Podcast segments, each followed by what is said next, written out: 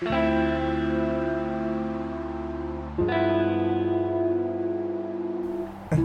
这样观众会发现出 那个去年火车经过的时候不是爱情喜剧。啊，管他的。好，那今天是初六，我要来推荐的下一部爱情喜剧是《公寓春光》，比利怀德在一九六零年的作品。那我可以称它为满分作品。它是一部完美，我 quote 一下，完美的爱情喜剧。它所有的东西精心设计到很多东西，我看了第二次，然后才发现，干全部都是细节。它的故事也很简单，却也很很挣扎。他是在讲说，男主角是 Baxter，Baxter 是一个公司的小职员，他暗恋着他们公司的电梯女郎 Fran，但 Friend 是他 Baxter 主管 Jeffrey 的地下情人。我主要就这几个人。Jeffrey 每次都会跟 Baxter 借他的公寓来偷情，就他不能回家，家里有他的老婆在，所以他每次都借他的公寓来跟 Friend 偷情。但 Baxter 只知道 Jeffrey 来借他的公寓，不知道 Friend 是谁。嗯，里面很多比利怀德，就我可以称他为满分作品，是他完美掌握了电影的 show don't tell 的那个感觉。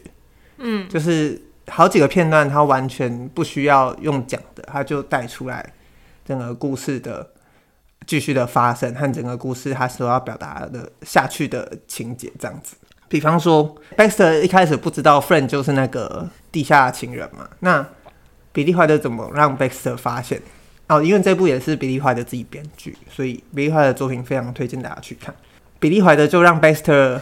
就是他回到家的时候，发现沙发上，就是他的沙发夹层里面有一个遗落的女性的手镜，就是镜子上面还是破裂的这样子。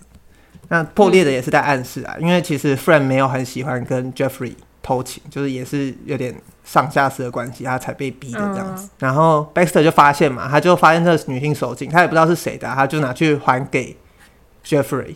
啊，Jeffrey 就说，就是他觉得他最近借他的公寓的这个表现，觉得非常好，所以他给他一些升职的可能性，就 promotion 或者是，然后要给他放一个假，在圣诞夜的某一天这样子。然后那个 Baxter 就很开心嘛，他开心的时候，他就想要约 friend 出去，他就约 friend 的时候就很开心说，说、嗯哦、最近工作很好啊，什么什么的。他就问他说。圣诞节那一天有没有空可以一起出去？然后 Fran 我记得他就是想了一下，Baxter 这时候就是意气风发，他就想要就要自己头发很乱的，就是他的衣衫他要整理一下，因为在 Fran 的面前，然后他就找了一下镜子，然后 Fran 就拿出了那个手镜，就给他看，说我镜子借你。然后 Baxter 一看，发现这个就是他在家里面发现的那个破裂的镜子，所以啪。那个真相大白的时刻，观众提早就知道了，但 Baxter 知道他也什么都讲不出来。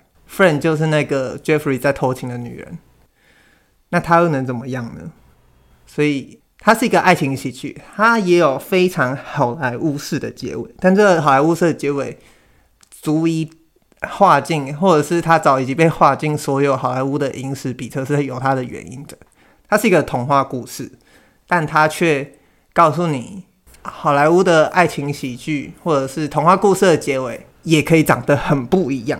那个不一样不是指他没有皆大欢喜，他什么都有了，但他也什么都没有了，就是他厉害的地方。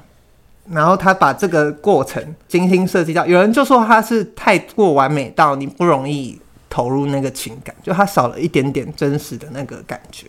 但是即便如此，他还是。对我来说啊，就是我在电影院看第二次的时候，我才发现，哦，干，就是连他酒醉的时候比的数字什么，全部都是细节，全部都是铺陈。他最后一句台词也是影史最有名的一句台词，叫 “Shut up and deal”，就是闭嘴，让我们来打牌吧。就是，但如果你把它套在整部电影的最后，就会变成非常有意思。那就是比利怀德非常厉害的一部电影，叫《公寓春光》。就是整个公寓是个场合。我刚刚在讲这些故事，我就发现《爱情万岁》的设定跟他变得好像。我 刚刚突然在想，其实都是在同一个公，都是在一个公寓里面发生了很多场景，然后都是一些不得志的恋人。嗯，但比利怀德处理的方法更喜剧、更超脱或更精心设计，但也更让大众或者是更懂得打破好莱坞的童话故事这样子。嗯，爱情喜剧推荐在初六，就是大概朋友聚会也聚完了，家人情绪应该也聚完了，稍微可以转变心情一下，看一下老一点的作品，那可能也比较有时间稍微消化一下。但它其实非常好看，就是你不管那些细节，你看纯粹看它的故事设计，还是非常的精彩也好笑这样子。嗯，公寓春光 The Apartment，比利怀德一九六零年的作品，推荐给大家。